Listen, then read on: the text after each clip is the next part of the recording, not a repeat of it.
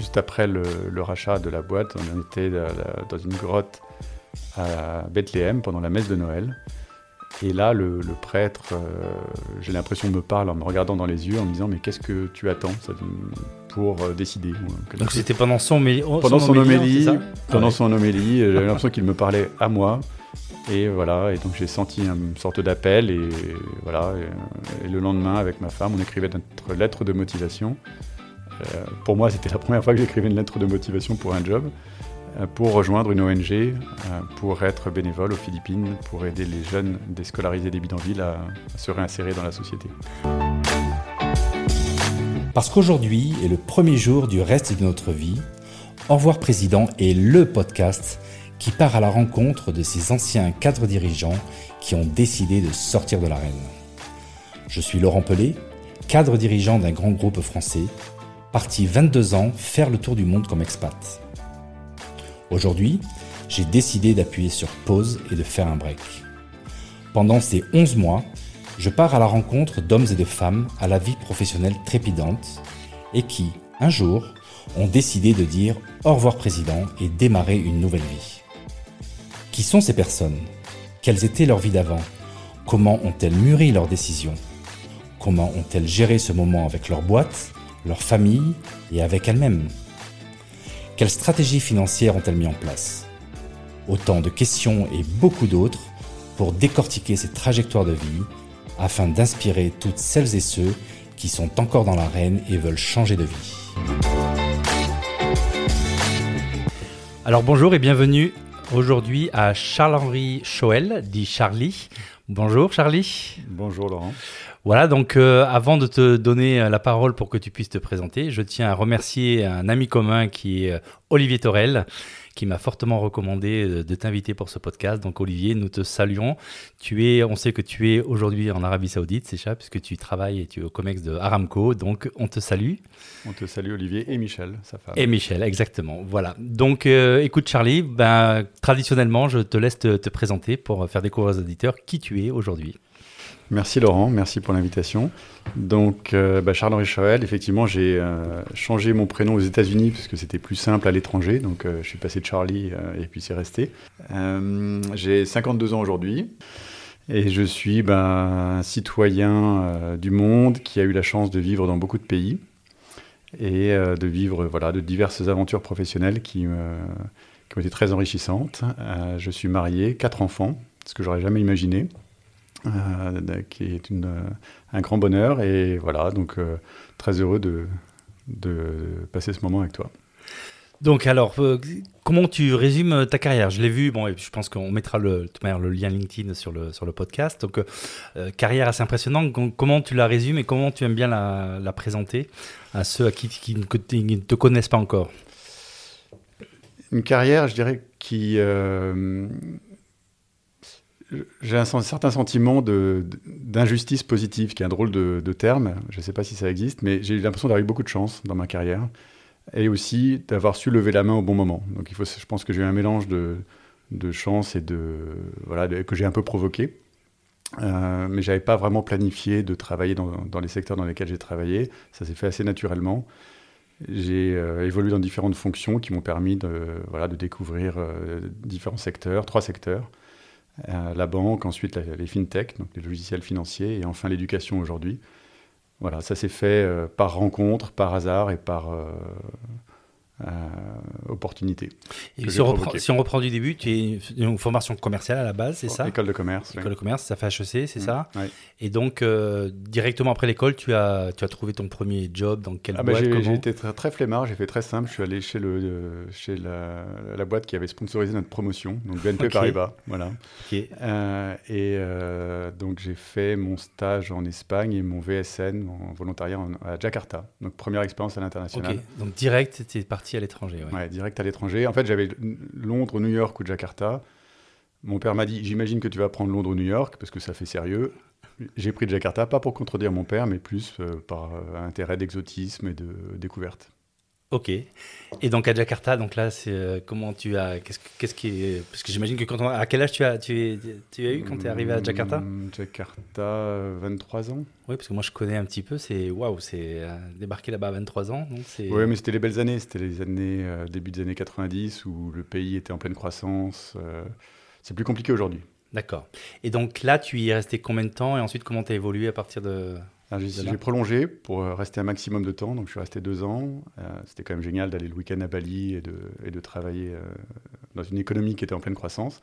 Donc j'ai découvert tous les métiers de la banque et je suis rentré à Paris en asset management pour BNP Paribas. D'accord, ok. Et ensuite de là, De là, l'appel de l'Internet, l'appel de, voilà, de, l'Internet qui débutait dans les années 90. Je ne voulais pas louper la vague euh, Internet.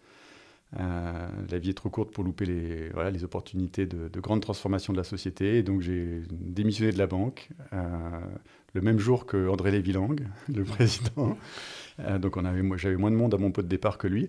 Mais voilà, pour rejoindre une start-up Internet complètement inconnue qui s'appelait Integra et qui a été une des premières start-up cotées au nouveau marché, donc l'aventure des années 90 dans l'Internet. J'ai eu la chance, voilà, de, enfin, la chance est de lever la, de, de- de profiter des opportunités, de, de saisir les opportunités et d'avoir le, le bon timing plusieurs fois dans ma carrière.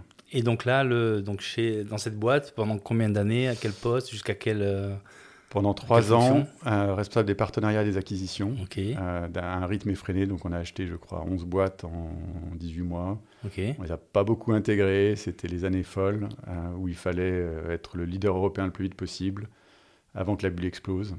Ouais. Euh, et ce qui était le cas, elle a explosé, mais on a réussi à revendre à une boîte, une boîte américaine euh, euh, en étant leader européen de l'hébergement de sites web. Et donc ça, tu es resté dans cette boîte pendant combien de temps et jusqu'à quel. euh, Bah, je suis resté un an de transition après l'achat Oui. et là j'ai rejoint une- donc le secteur dans lequel je suis resté le plus longtemps qui est GL Trade, une fintech qui, qui recherchait quelqu'un aussi pour les acquisitions et partenariats. Et j'ai eu la chance de tomber sur une super équipe de, direction, un PDG très charismatique et, assez extraordinaire. Et donc euh, j'ai là vécu une aventure humaine et, et professionnelle vraiment euh, passionnante de croissance euh, dans un environnement sympa et, et, euh, et qui m'a envoyé au Japon et à l'international. euh, Alors dans cette boîte, tu as eu plusieurs, euh, plusieurs postes. Hein Ouais, j'ai commencé Tu es resté en- combien de temps en tout je suis resté 15 ans. 15 ans, d'accord. Donc 3 ans de fusion-acquisition, 2 ans du Japon, 3 ans de product management, product development, enfin de développement des, des produits, basé à Londres. Là, on a été racheté par SunGuard, qui est une autre boîte du même secteur. J'ai été patron de l'Asie du Nord, basé à Shanghai, et ensuite patron de toute l'Asie, basé à Singapour. Donc là, j'étais au COMEX de cette boîte américaine de 20 000 employés et, euh, et une des plus grosses boîtes de, de software B2B euh, au monde. Donc là, quand tu es rentré au COMEX de SunGuard, tu étais donc euh, patron de l'Asie, c'est ça? C'est ça. Et donc tu étais basé à, Ch- à À, Shanghai- Sing- à Shanghai au Ah, début pour la moitié de l'Asie et ensuite à Singapour pour toute l'Asie. à Singapour. Ok. Donc là, jusque là, on comprend. Donc c'est ta troisième boîte. Tu as fait donc tout ça entre le début et euh, à l'arrivée de ton, ton job de COMEX. Il y a combien d'années? Il y a parce que tu as dit 15 ans SunGuard et Et voilà, une vingtaine d'années au vingtaine d'années. Ok. Ouais. Donc là, tu, tu es donc euh, à ce poste-là. Tu es euh, donc basé à Singapour. Et là, qu'est-ce qui se passe? Tu es resté combien de temps à ce, à ce poste-là? Trois ans, euh, trois ans à ce poste à Singapour. Et là, on a été racheté par une autre euh, très grosse boîte pour euh, 9 milliards de, dollars. Et euh, voilà, donc là, la question se posait que, faire après, après toute, cette, toute cette période. Et j'ai eu la chance d'être bah, contacté par un chasseur de tête qui m'a proposé d'être président d'une fintech en Israël. C'est assez étonnant parce que je, suis- donc je suis appelé par un chasseur de tête belge. Moi, je suis français, je suis à Singapour, il me propose un job en Israël. C'est quand même un truc de fou. Et, euh, euh, ma femme a trouvé ça trop génial de, tenter l'aventure en Israël. On a beaucoup d'a- d'amis euh, juifs qui nous ont vraiment encouragés à y aller parce que c'est pas commun pour un, non-israélien non-juif d'être basé en Israël. C'est pas un pays d'expatriation classique. Et donc, on a vécu deux ans extraordinaires en Israël, d'un point de vue personnel, d'un point de vue professionnel et d'un point de vue familial, avec la découverte du, du berceau de plusieurs religions. Et là, est-ce que, parce que quand j'écoute ça, j'ai vraiment l'impression d'une certaine facilité. Donc, tu l'as dit au début que tu avais un peu le sentiment d'une injustice positive. Mais c'est vrai que toute ta carrière, enfin, la manière en tout cas comme tu la racontes, tu as l'impression que finalement, bon, ben, les choses se présentent d'elles-mêmes et puis tu es appelé, etc. Donc, euh, pas véritablement de décision entre guillemets difficile à prendre. Et toujours euh, le next le next step qui se présente et puis tu le prends et puis puis voilà ça se passe bien. Est-ce que c'est comme ça ou est-ce que tu est-ce que finalement tu euh, tu enjolives un peu la non j'enjolive je refais un peu l'histoire je pense. Mais euh, non mais c'est vrai qu'au Japon quand je suis parti au Japon c'était le pays qui perdait de l'argent donc je pense que peut-être pas grand monde voulait le job mais j'ai levé la main voilà. Ensuite quand on était racheté par Sungard on avait des problèmes de qualité euh, j'ai eu tout le. Ils ont, ils ont racheté GL Trade pour, une, pour beaucoup d'argent, donc j'ai eu tout le. énormément de pression pour améliorer la qualité, parce que les clients se plaignaient, donc j'ai eu 18 mois difficiles pour améliorer la qualité. Non, il y a eu des périodes difficiles professionnellement. Mais c'est vrai que ça s'est enchaîné euh, finalement assez, assez bien. D'accord. Euh, mais oui, c'était pas, c'était pas facile tous les jours. D'accord.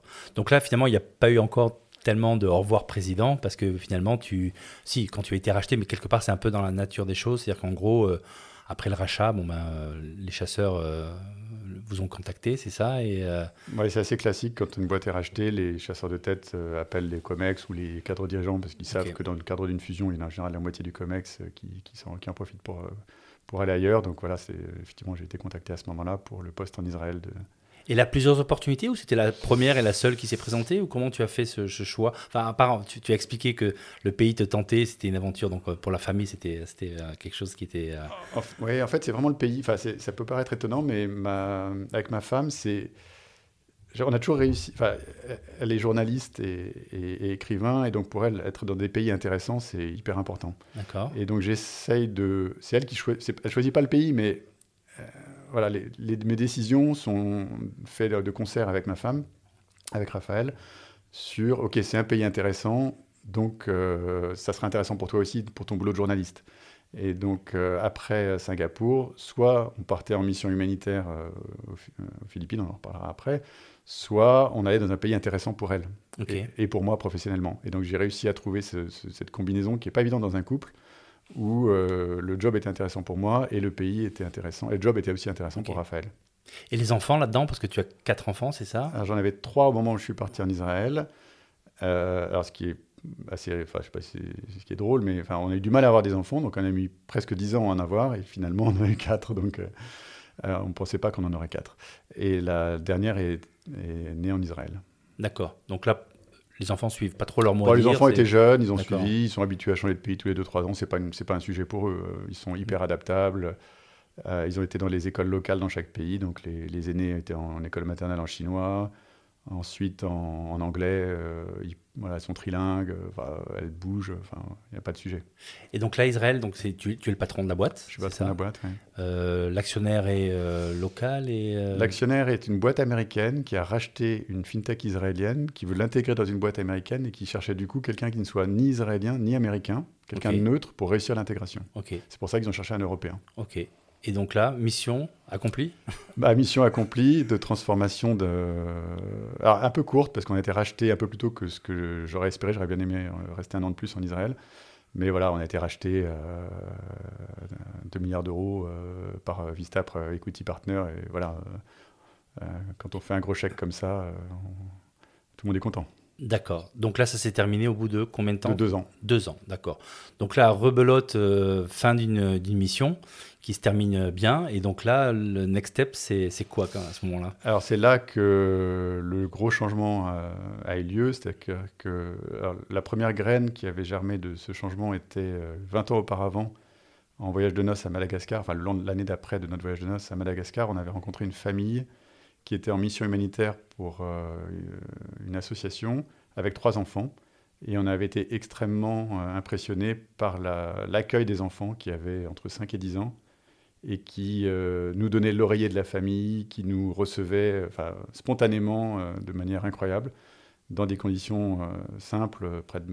Mais comment vous les avez rencontrés en fait C'est des amis d'amis. D'accord. on, allait, faire un voyage à Madagascar et nous les voyages, on aime bien être en immersion avec des locaux, on n'aime pas voilà, faire des voyages un peu trop touristiques. Hors des sentiers battus. on préfère hors des sentiers battus, voilà. Et donc notre voyage de noces, pour vous donner un exemple, on était en, sur la route de la soie en Chine.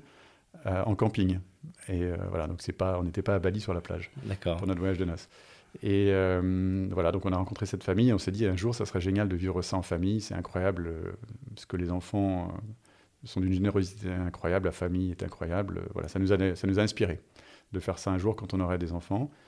Et en Israël, le, juste après le, rachat de la boîte, on était dans une grotte à Bethléem pendant la messe de Noël.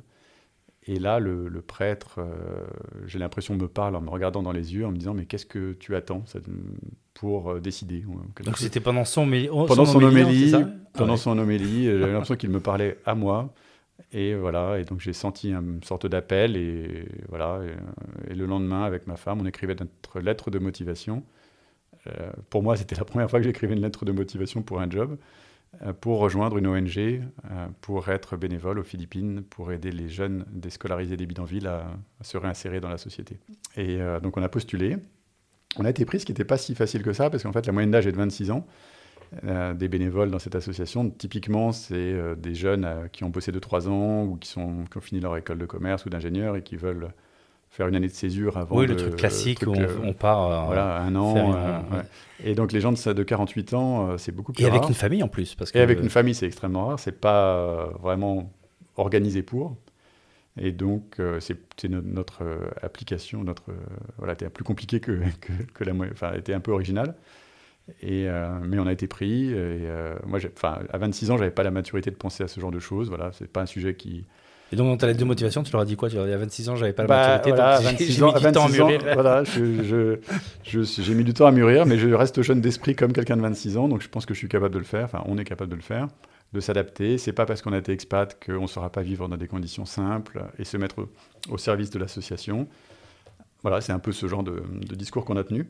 Et donc là, direct, Israël, Philippines. Israël, Philippines, alors via une petite formation, un petit euh, trois mois à Paris pour euh, les papiers, la formation, le visa, euh, enfin voilà, les, formalités, on va dire, mais grosso modo, Israël, Philippines. Et les enfants enthousiastes dans le pas forcément au début parce qu'ils ne savaient pas trop à quoi s'attendre. Ils ont toujours vécu dans des conditions d'expatriés voilà, qui bah sont assez luxueuse. Et euh, donc on est passé de, effectivement d'Israël avec un, appartement, de, un très grand appartement vu sur la mer et, sur la plage, à 40 euh, mètres carrés à côté des bidonvilles de Manille, euh, à 6. Donc voilà, on a divisé par 5 ou 6, je sais pas, la surface à peu près. Et le choc, j'imagine, des, enfants, parce que bon, ta, ta femme et toi, vous, vous l'aviez décidé, mais eux, ils ont suivi. Donc ça, donc je pense que c'était le plus dur pour les enfants que pour nous, parce que nous, effectivement, c'était notre, décision. Euh, les enfants, euh, ils, suivent. ils avaient entre 2 et 11 ans à l'époque, au moment du départ. Donc je pense que je recommande plutôt de faire ça avant 13-14 ans euh, pour les enfants. C'est plus, facile pour eux, je pense. Donc ça a été le début n'a pas été évident pour les enfants. Les trois premiers mois, ils se sont retrouvés dans une école locale à côté des bidonvilles où ils étaient les premiers blancs de l'histoire des 75 ans de l'école. Donc c'était vraiment donc tout le monde les regardait et à cet âge-là on n'aime pas être différent des autres, on n'aime pas être regardé. Donc les trois premiers mois ont été difficiles. Notre mission, le, début de la mission était compliqué, pas pour la mission mais pour la pour la vie en famille qui n'était pas simple. D'accord. Et donc là, vous êtes resté combien de temps dans ce bidonville euh? On est resté 15 mois. Euh, les enfants, au bout de 3 mois, 4 mois, se sont adaptés. Euh, nous, en fait, on avait, moi personnellement, j'avais des peurs au départ qui ne se sont pas du tout matérialisées, du style, euh, je sais pas, enfin, truc ridicule, hein, les, moustiques qui m'aiment beaucoup, euh, la chaleur, les cafards, les conditions simples, le, est-ce que je retrouverai un boulot après, qu'est-ce que je ferai après, etc. On m'a toujours dit, ouais, mais quand tu vas revenir à 50 ans, tu trouveras jamais un boulot en France, etc. Voilà, j'avais plein, plein, plein, plein de peurs. Et sur place, bah, en fait, quand on, aide les jeunes au quotidien 8 heures par jour, et qu'on voit leur progression et qu'on les voit trouver un job à la fin et que bah, c'est une joie euh, intense que j'avais pas connue dans le boulot. Donc euh, clairement, ma femme m'a toujours dit qu'elle m'avait jamais vue aussi heureuse qu'aux Philippines. Et euh, voilà, donc c'est une, une, joie que bah, je pense pas qu'on puisse la trouver dans un boulot classique. Donc très intéressant, ouais, parce que c'est vrai que c'est bon, c'est un peu l'histoire de rêve quand tu racontes euh, ta vie, ta carrière, ta vie d'expat, etc. Et de dire qu'effectivement la joie tu l'as trouvée dans un, dans un bidonville aux Philippines, c'est c'est assez c'est assez émouvant quoi. J'ai beaucoup aimé la, carrière avant, mais c'est pas le même niveau d'intensité de, de, et de joie. Enfin, chaque jeune qui trouvait un boulot à la fin, alors qu'elles les avait sorties des bidonvilles, enfin, je, pleurais à chaque fois. Et, et, là, tu sens qu'il y a quelque chose qui s'est passé? Est-ce que ça a été un tournant dans ta vie ou euh, comment tu voyais la suite après ce, cette expérience? Oui, ça a été clairement un tournant et je, en rentrant en France, 15 mois, c'est vous qui avez décidé de partir ou euh, c'était prévu comme ça dès le départ C'est prévu, en fait, c'est prévu comme ça. C'est des, des, missions de, de, minimum un an. Euh, et là, on est resté un peu plus parce qu'il fallait terminer l'année scolaire avec les enfants. D'accord. Donc c'est un an ou deux en fait. Euh, moi, je serais bien resté plus longtemps. ma femme, pas forcément, parce qu'elle a pas mal souffert de la chaleur, parce qu'on était quand même voilà, sans, sans clim, dans des conditions il faisait quand même chaud, on n'avait pas d'eau la moitié du temps, enfin on, prenait des douches quand il pleuvait en fait, parce que l'eau marchait jamais, donc c'était assez sympa d'ailleurs, parce que dès qu'il pleuvait, on sortait, on se mettait en maillot de bain, et avec les enfants, on se passait le savon, et on passait les savons aux voisins, et on se prenait toute euh, notre douche dans la rue. Euh, et c'était un, gros, un, grand moment de, finalement, de solidarité, de, on rigolait, quoi. On, était en maillot de bain, euh, en train de prendre notre douche dans la rue. Euh, donc, tout, donc les tout ça pour dire que les conditions simples, en fait, on peut les tourner en, amusement et en jeu avec les enfants. Et, et, les enfants, les souvenirs des douches dans la rue, euh, ils adorent. C'est un grand souvenir. Donc euh, voilà, c'était trop drôle. Bon, en rentrant en France, ils étaient quand même très contents de passer la journée dans des bains chauds. On n'avait pas du tout d'eau chaude de l'année, ça c'est sûr. Et l'eau froide, on l'avait pas la moitié du temps. D'accord. Donc voilà, mais bon, ça c'est anecdotique. Hein. et donc on était où Donc, vous rentrez en France. Oui. En France après les 15 mois. Et donc là, décision, donc, euh, décision de, de s'orienter vers, euh, vers quel type de, de vie? Parce que j'imagine qu'après cette, cette expérience-là, on est quand même euh, tout, tout changé. Quoi. Donc, donc là, effectivement, je me suis posé beaucoup de questions. Qu'est-ce que je vais devenir un, un, petit peu stressé par le retour quand même en me demandant voilà euh, c'est what's next? Et, euh, voilà en, discutant avec des amis je, me suis dit je vais essayer de combiner le business que j'aime que j'ai toujours aimé que j'aime toujours et l'utilité publique euh, que j'ai découvert enfin, aux, Philippines. Et donc je me suis orienté vers une association française article 1 qui aide les jeunes de milieux populaires en France à avoir une meilleure égalité des chances et là, comment tu as trouvé C'est toi, qui toi qui as trouvé cette association J'ai contacté euh, sur LinkedIn, tout simplement, euh, Benjamin Blavier euh, et Boris Valbaum, les cofondateurs de l'association, qui m'ont tous les deux répondu en même temps sans savoir qu'ils me répondaient en même temps. D'ailleurs, c'était assez drôle. Et ça s'est fait hyper vite. Ils ont adoré cette expérience aux Philippines. Ils ont... Voilà, ça m'a vraiment aidé à trouver un job super rapidement. Et on a fait un passage à l'échelle digitale de la plateforme de mentorat avec le soutien du gouvernement, un jeune un mentor, qui qui a connu un succès phénoménal et, c'était une super aventure. Et j'ai toujours mon mentoré à, Lyon que, que, je mentore donc, comme les 20 000 autres qu'on a, binômes que nous avons lancés depuis un an avec cette plateforme. D'accord, donc là, quand même radicalement euh, différent de la carrière que tu as pu avoir avant. Radicalement différent. Et pas le désir de revenir dans une, enfin de, que ce soit juste une parenthèse et de reprendre ta vie d'avant. Qu'est-ce que, Qu'est-ce, que, qu'est-ce qui a changé en fait et dans ton état d'esprit ou dans ta manière de voir les choses ou... Euh? Ouais, donc pas, pas envie de reprendre le, par exemple des voyages comme je le faisais avant. J'avais des jobs mondiaux, globaux ou, régionaux, Asie. Ça, ne, pas voir mes enfants euh, trois quarts du temps ou ma femme. Voilà, à un moment, mon fils m'a même dit, euh, a même dit à sa maîtresse qu'il croyait qu'il n'avait pas de père tellement je voyageais. Donc voilà, ça, ça m'a marqué. Donc ce qui était clair, c'est que je voulais plus trouver, quasiment plus voyager. Donc être à la maison, un équilibre familial important avoir un job d'utilité publique tout en ayant un élément business avec. Donc, euh, donc aujourd'hui, effectivement, j'ai un peu deux casquettes. Euh, donc des passages à l'échelle euh, associatif et un fonds à impact, Asterion Impact, qui aide les primo-entrepreneurs à changer le monde, où avec des business angels, on investit de l'argent et des compétences pour aider des primo-entrepreneurs à, lancer des super projets. Donc c'est vraiment top. Donc finalement, si je comprends bien, c'est un peu le, point de rencontre entre ta vie d'avant, parce que tu es, tu es, quand même issu du milieu euh, financier, mm. dans des opérations financières, donc j'imagine un carnet d'adresse assez, assez conséquent, et marqué par ton expérience aux Philippines, et puis le fait d'aider les autres, d'avoir de l'impact, du coup là finalement tu, tu, as marié les deux, donc on peut dire que quelque part tu as eu un... Enfin, c'est vraiment un, croiser des chemins des deux, des deux parties de ta, ta vie qui, étaient, euh, qui ont été très importantes pour toi. Oui, ouais, c'est vraiment ça, je me sens à ma place, en fait, je me sens serein, je me sens bien, je me sens utile, je me sens, je, mets les compétences au service de quelque chose qui a du sens. Et euh, ouais, je suis très content de cette synthèse euh, qui a été possible que grâce à cette mission finalement aux Philippines. Sinon, je n'aurais pas cette synthèse et cette euh, sérénité que j'ai aujourd'hui. Est-ce que tu pensais ayant, en faisant cette expérience aux Philippines, tu pensais que, comment tu voyais la, suite de l'histoire ou tu voyais t'es pas posé de questions ou... je la voyais pas forcément aussi belle. Je me demandais, euh, je, je, je, savais pas trop ce que ça allait donner. D'accord. J'avais pas de stress financier parce que j'ai eu la chance d'être dans des bons secteurs au bon moment, qui, qui marchaient bien, d'être acheté, etc. Donc il n'y avait pas de souci de ce côté-là, mais c'était plus, est-ce que je trouvais un projet motivant euh, pour la suite de ma carrière? Et j'ai ouais, j'ai douté hein, par moment. Et en mm. fait, je, me rends compte aujourd'hui que j'ai eu beaucoup d'opportunités euh, qui se sont ouvertes à moi par cette expérience aux Philippines parce qu'elle est un peu hors du commun, euh, voilà, euh, même si c'est pas si compliqué que ça à faire, je trouve, mais bon, elle est un peu originale et donc ça, ça crée des connexions avec des gens qui m'ont proposé des jobs parce que j'ai eu cette expérience. Ok, donc finalement, ce n'était pas l'intention première, mais finalement, tu, tu te rends compte que c'est un actif que tu as ajouté à ta carrière par rapport à, à ce que tu avais fait jusque-là et qui finalement t'a ouvert d'autres portes qui peut-être n'auraient pas été ouvertes sans Exactement. enfin, c'était pas voilà, c'était pas l'objectif, mais finalement, je trouve que c'est un booster de carrière. Un booster de carrière, ça c'est intéressant. Booster sa carrière dans les bidonvilles à Manille. je vois déjà le, Ah, et puis surtout avoir des souvenirs. Euh, dans les bidonvilles, là, les, jeunes, euh, c'est des des souvenirs euh, ouais, inoubliables et des émotions incomparables. Ok. Et donc aujourd'hui, les enfants, quand tu, euh, quand tu parles de ça, est-ce que tu sens que ça les, a impactés pour, euh, pour toute leur vie ou comment tu... Euh? Probablement. Alors on, sème des graines, ça c'est sûr.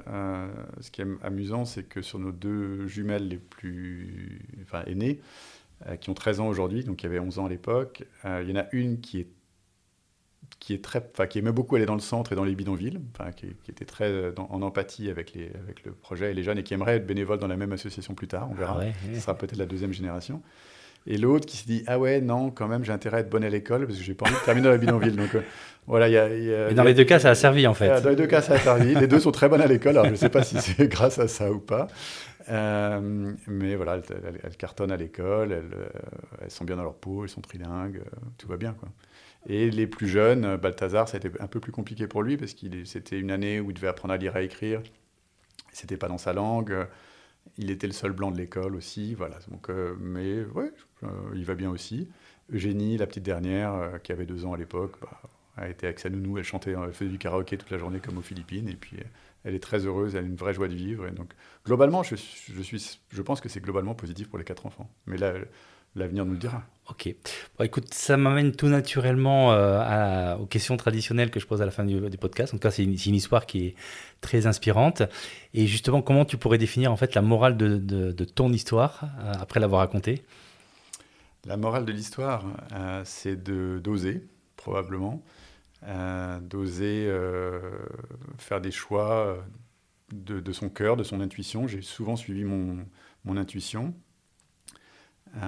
j'ai aussi eu la chance de rencontrer une, femme qui m'a aussi ouvert sur euh, euh, plus d'empathie et, plus, des projets de ce style-là, qui n'étaient pas naturellement peut-être dans, dans mon ADN.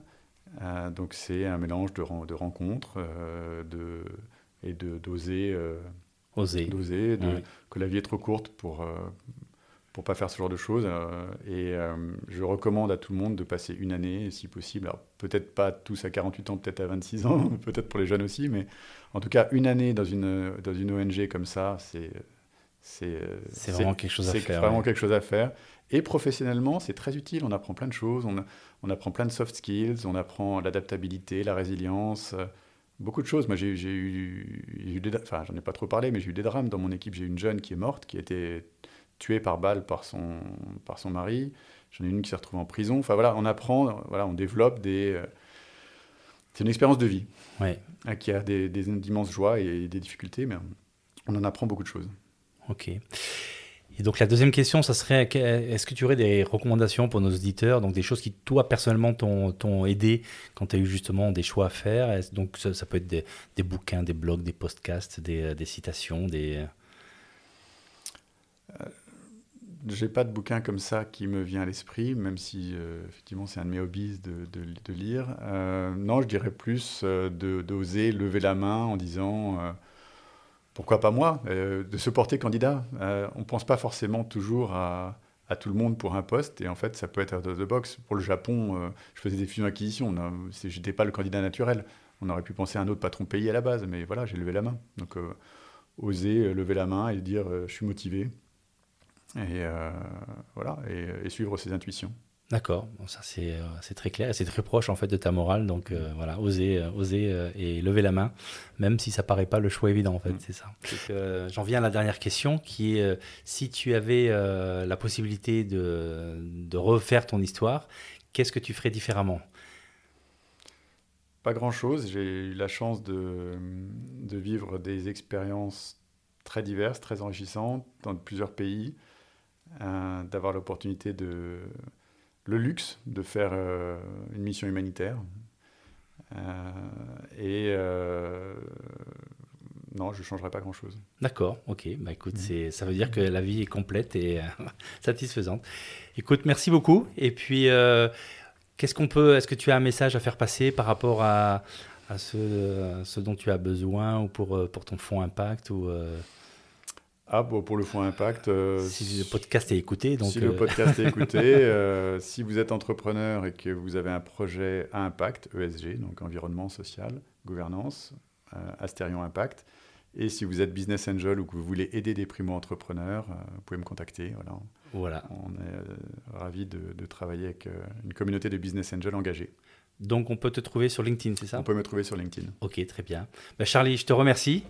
Avec et puis euh, à très bientôt, Merci Laurent. j'espère, et merci pour encore pour cette, cette belle histoire très inspirante. Merci beaucoup. Au revoir. Au revoir. Alors voilà, j'espère que cet épisode vous a plu. Si c'est le cas, alors maintenant c'est vraiment à vous de jouer.